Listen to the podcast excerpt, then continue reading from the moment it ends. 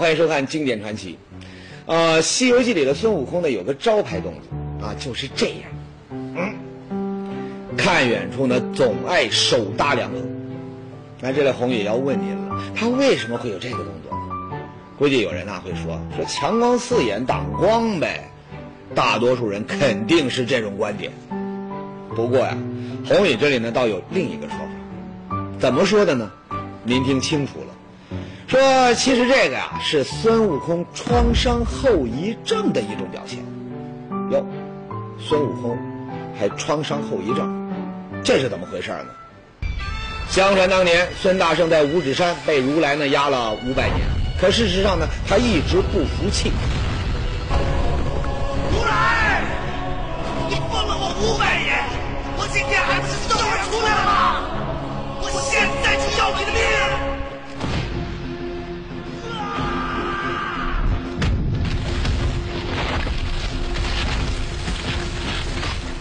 一旦自由，他无法无天的脾性呢又出来了。可他没想到，说话间，夜幕当中，一道强光从天而降。这是什么光呢？如来的佛光。而您再看，佛光之下，猴子变金刚他也没用。天不怕地不怕的孙大圣，这回输的那是彻彻底底，一塌糊涂。最后只得乖乖当了孙悟空，保着唐僧去了西天。据说呀，正是打那儿起，孙悟空的创伤后遗症他就出来了。但凡见到强光，他唯恐背后藏着如来，所以要手搭凉棚，看个仔细。哈哈，这种说法到底是真有道理，还是有人恶搞？红宇呢也说不清。不过呢，就这个佛光，红宇倒想问问您，您觉得这世上真的有佛光吗？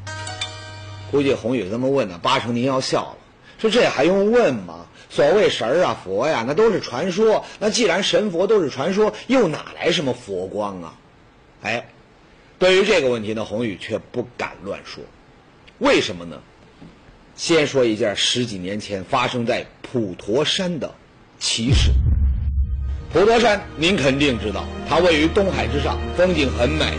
更重要的是，它是我国佛教四大名山之一。每年去那儿烧香拜佛的人呐，多了去了。人一多，哎，事情他就来了。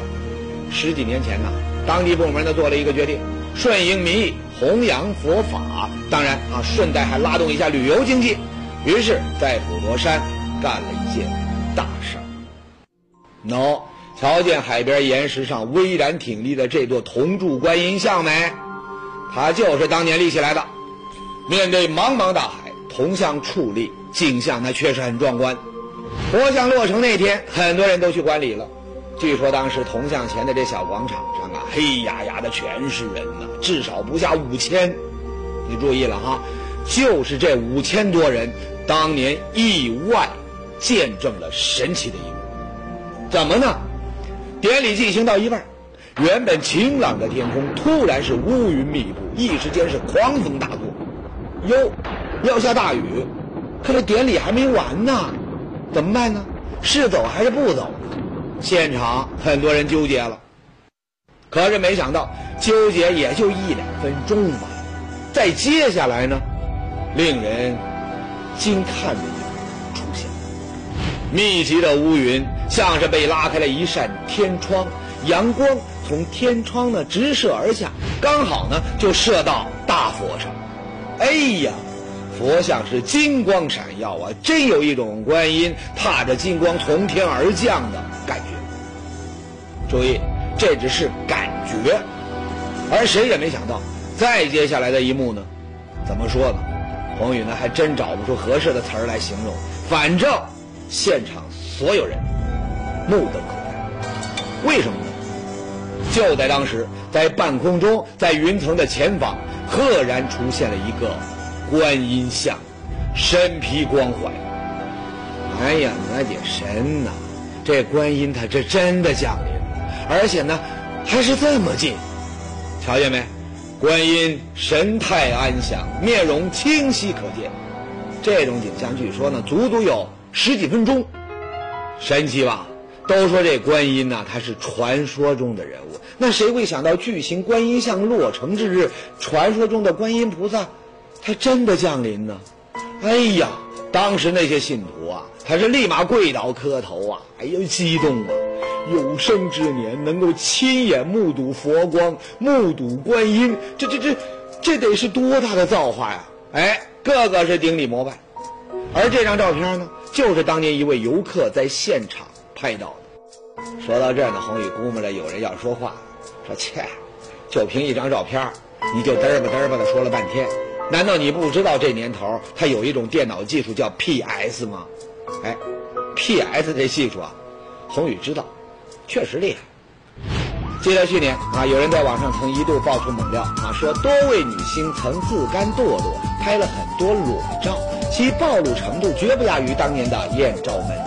口说无凭，爆料人还说了有图有真相。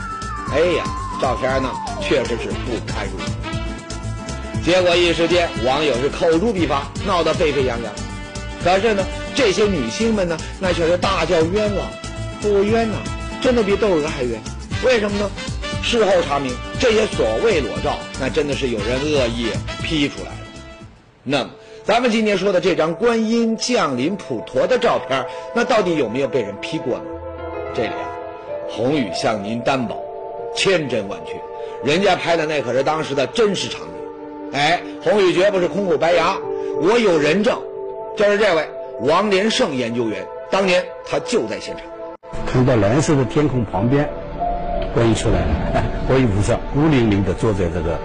他不是坐在这个这个蓝蓝的天空，是在这个黑色的天空当中孤零零，这个很明确、很明显的一座观音菩萨，因为他是用七彩云彩组成的。怎么样？人家研究员他没必要陪着宏宇造假吧？更何况当时现场超过五千人，他们都亲眼目睹了神奇的一幕。如果您一定要说几千人陪着红宇开玩笑，那可就没意思。再说，出现佛光，普陀山那也不是唯一的。还有哪儿呢？再给您说个地儿，黄山。黄山奇秀，天下闻名。然而呢，很多人却不知道，在黄山的西侧有个被称为西黄山的地方，却是片神秘之地。怎么个神秘法呢？咱们先来听听这位老胡，当地一个普通村民，他到底看到了什么？二零一零年六月的一天，那天呢刚下过雨。老胡一看啊，家里烧饭的这柴呀不多了，就拿起柴刀去附近的山上砍柴。可是，当他刚走上山梁，突然他就被眼前的一幕给惊呆了。当时就是一个这个大圆圈，里面有黄黄的光，边上还有点绿色的。老胡清楚的记得，当时在浓浓的雾气中有一片光，非常奇特，圆环形状，还是七彩的。不过呢，让他惊呆的并不只是这个光圈，而是当他定睛一看之后，发现光圈里有东西。我就慢慢的看，哎，嗯，这里面还有黑影子。七彩的光环中有一个黑影，而且老胡看到那个黑影呢还在不停的动。哎呀，我的妈呀！难道这就是祖辈传说中的佛光？中间那个黑影真是佛？哎呀！当时老胡可被吓坏了，他没见过呀，所以呢，想都不想，撒腿他就往山下跑。我吓得就死了，因为我们没见过这个东西。再说这事儿在村里一传开，那可就炸开锅了。老胡啊，这是天神显灵了，八成您要有福了。哎，这是黄山佛光。还有，您再看这个，这两张照片呢是游客在泰山拍到的，虽然有点糊。但是呢，也能很清楚的看到七彩光环的里面也有一个黑影，而且呢，据这个拍摄者说呀，他们看到的情况呢，就跟西黄山村民老胡看到的一样，当时那个黑影也会动。其实呢，不光普陀山、黄山、泰山，你像峨眉山、天山、庐山、敦煌，很多地方都有人见过类似的佛光。没想到吧？佛光呢还频频出现。那么。历来神秘的佛光频频亮相，难道说这世上真有神佛存在？如果不是，那这些神奇的佛光又到底是怎么回事呢？上节说到，佛光频繁地造访人间，而且呢很多地方都有。那虽说大多出现在深山里，但还是被很多人看到。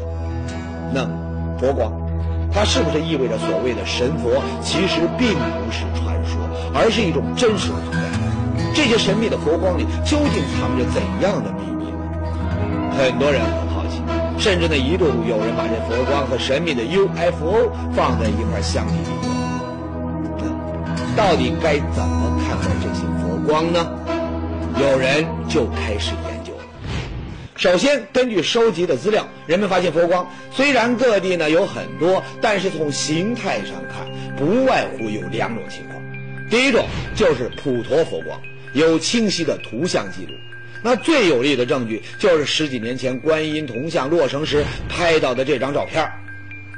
当然。关于普陀佛光的说法不只是这个，您来看这里，这里呢是普陀山一个很有名的地方，叫做梵音洞，它，位于普陀山的东部。它因为什么而出名呢？据当地人说呀，要到普陀山观佛，看这观音显身。其实呢，真正的最佳地点呢，并不在铜像广场，而是在梵音洞。为什么呢？很多老百姓都能说看到观世音菩萨。在那儿显身，它可以显示不同的信徒可能会看到不同的观世音菩萨的显身，神奇吧？人不同，角度不同，时间不同，你看到的观音也相同。但是有一点，您肯定能看出佛光里的是观音。那第二种佛光那是什么样的？第二种说来那就简单了。好，不管是泰山、庐山、峨眉山，还是在黄山。人们看到的所谓佛光，基本是一个七彩的光环，然后呢，中间有一个会动的黑影。那这一对黑影究竟是什么佛，哎，谁也看不清。那么这些神秘的佛光究竟是怎么回事？它们的出现是不是可以证明这世间真的有神佛存在呢？很多人说呀，肯定有。为什么呢？再来看这张照片。照片清楚显示，观音菩萨在半空显身，周边是金光闪闪的光圈哎，这本身就足以证明这个观音真的存在。要不然这半空中观音像是打哪来的呢？再说了，观音早不出现，晚不出现，为什么在铜像落成典礼时它就出现了呢？这也只能有一，那就是立观音像几千人观礼，八成啊，这观音他是被大家虔诚感动了。啊，这是来助兴的。前面说了，普陀佛光和别的地方出现的佛光它不一样。啊，就因为这里不仅拍到了清晰的观音佛光的照片另外据说呀，在梵音洞，很多人都看到了不同的观音显身。那为什么观音总爱在这里显身，而其他地方的佛光大多中间只是一个黑影呢？这是因为啊，普陀山作为佛教圣地，它的意义非同一般。怎么呢？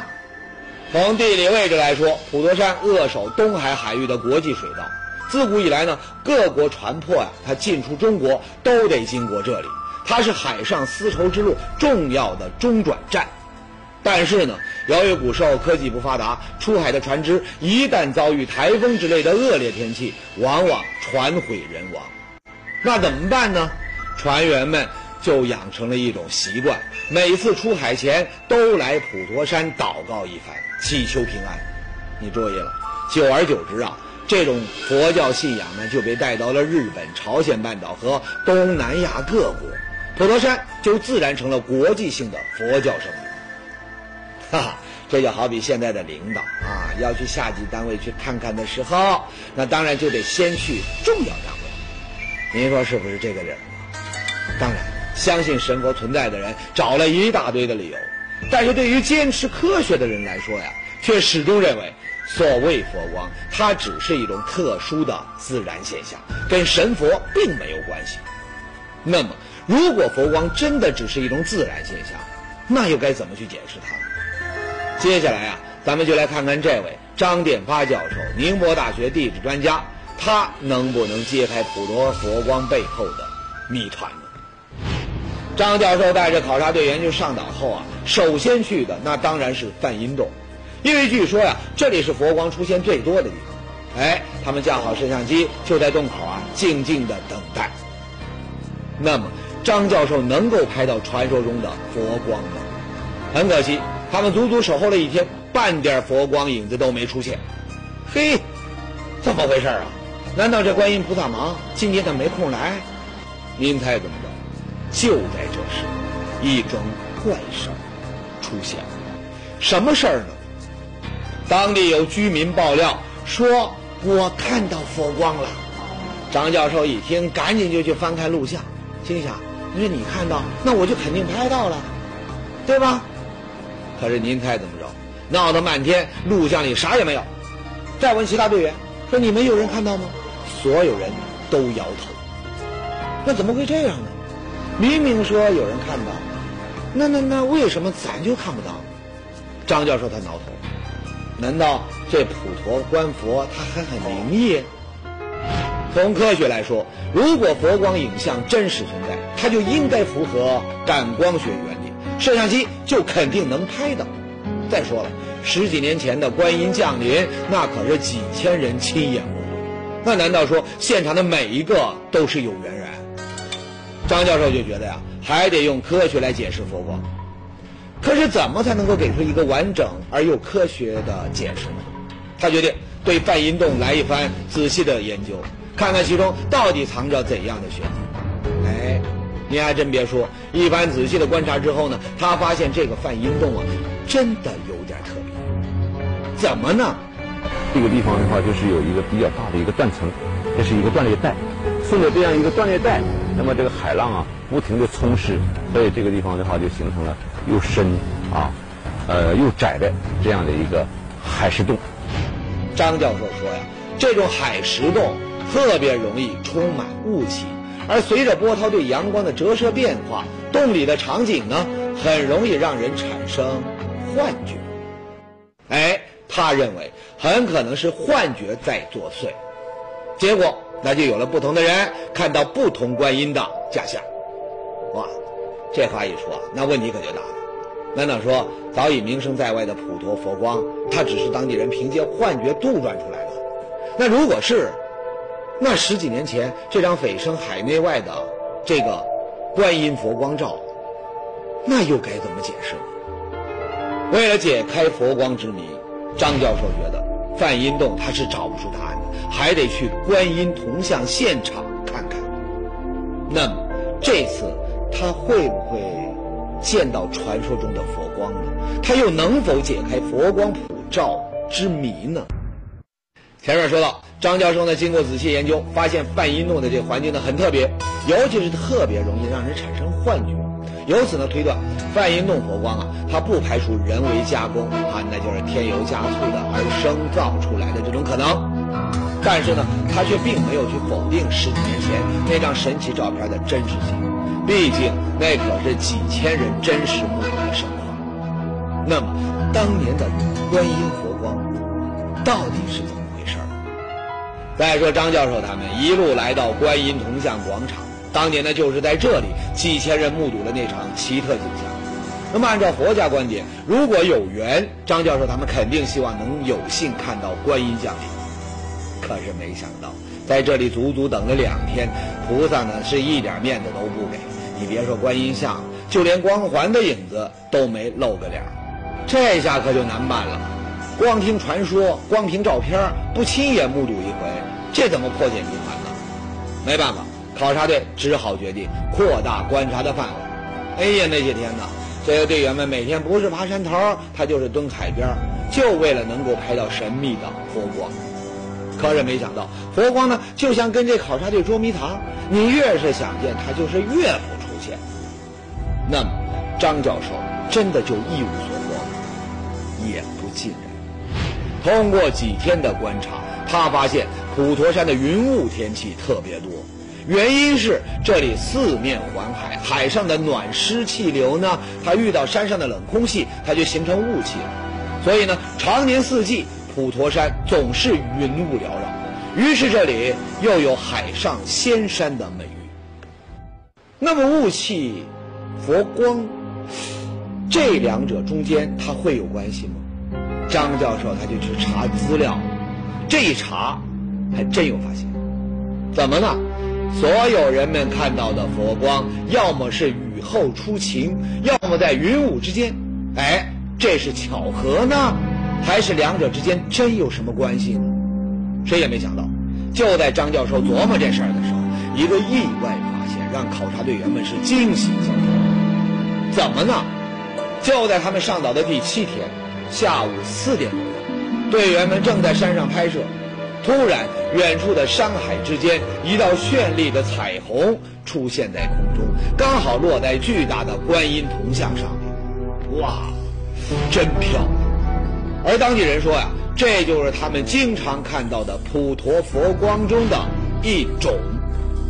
哟，这就是佛光，队员们别提有多高兴。可是没想到，张教授呢却没有一点高兴的样子。耶，这是为什么？其实呢，原因呢很简单。您来看哈，这是十几年前经典的普陀佛光，这是黄山佛光，这个呢是泰山佛光，还有庐山佛光、天山佛光。啊，不管佛光中间它是清晰的观音像，还是模糊的黑影，那外面这个光它一定是环形的。可是呢，他们看到的这个呢，虽然当地有人把这个呢也称为佛光，但它其实它就是一道彩虹，根本就不是他想要的佛光。那您看看，都说这佛光神秘，他这话还真是不假。在普陀山，经常听到有人看到佛光。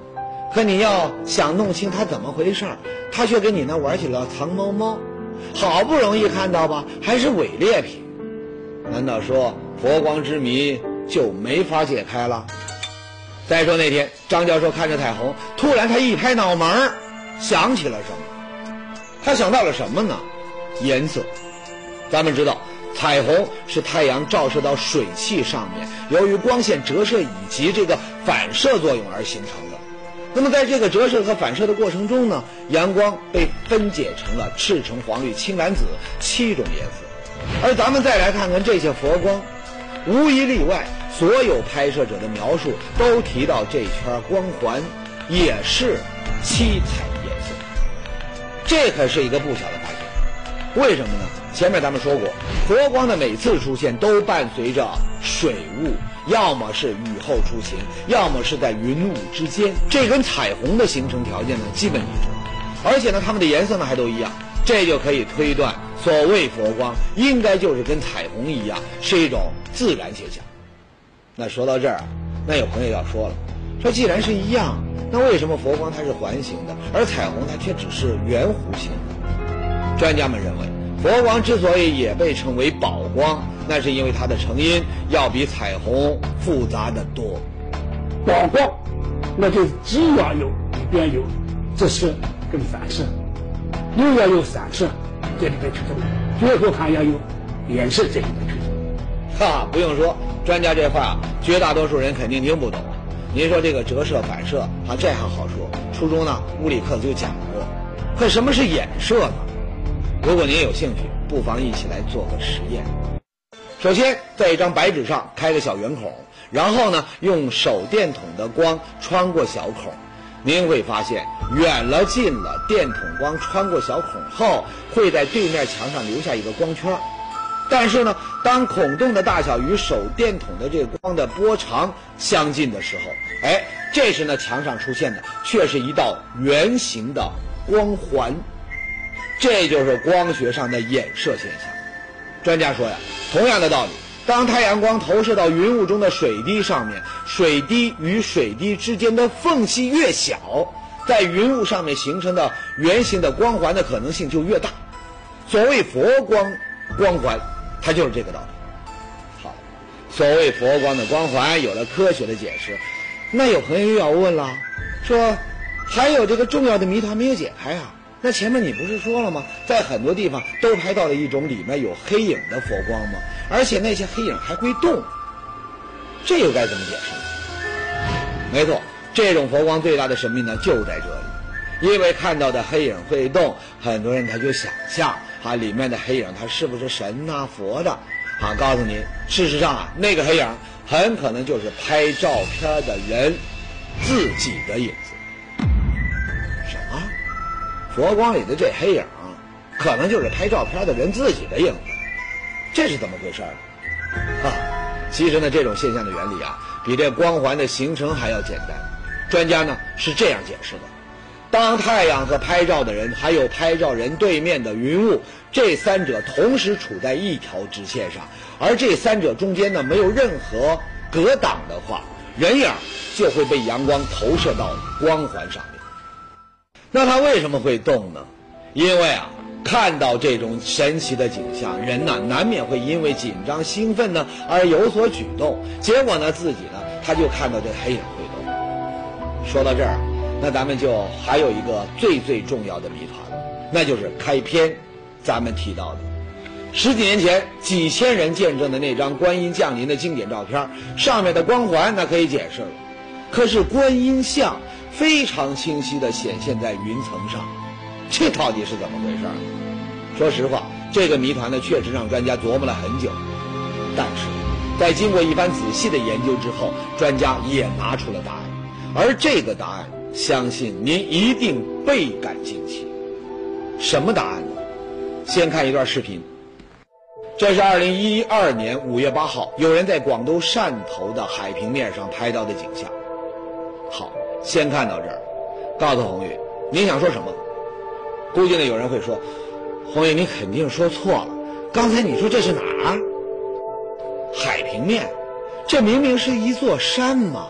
连绵起伏的山峰都清晰可见了。哈哈，您看到的确实是一座山，但是呢，仅仅两个小时之后，这些山峰却慢慢的变淡，最后呢，完全消失了。神奇吧？当时呢，汕头的很多市民都惊愕不已。怎么会这样呢？答案就是海市蜃楼。海市蜃楼也是一种光的折射现象。哎，专家判断，十几年前很可能因为巧合，刚刚矗立起来的观音铜像，经过海市蜃楼般的光影折射，刚好它就落在了落有光环的这个云层上，结果呢，就有了那桩轰动一时的观音降。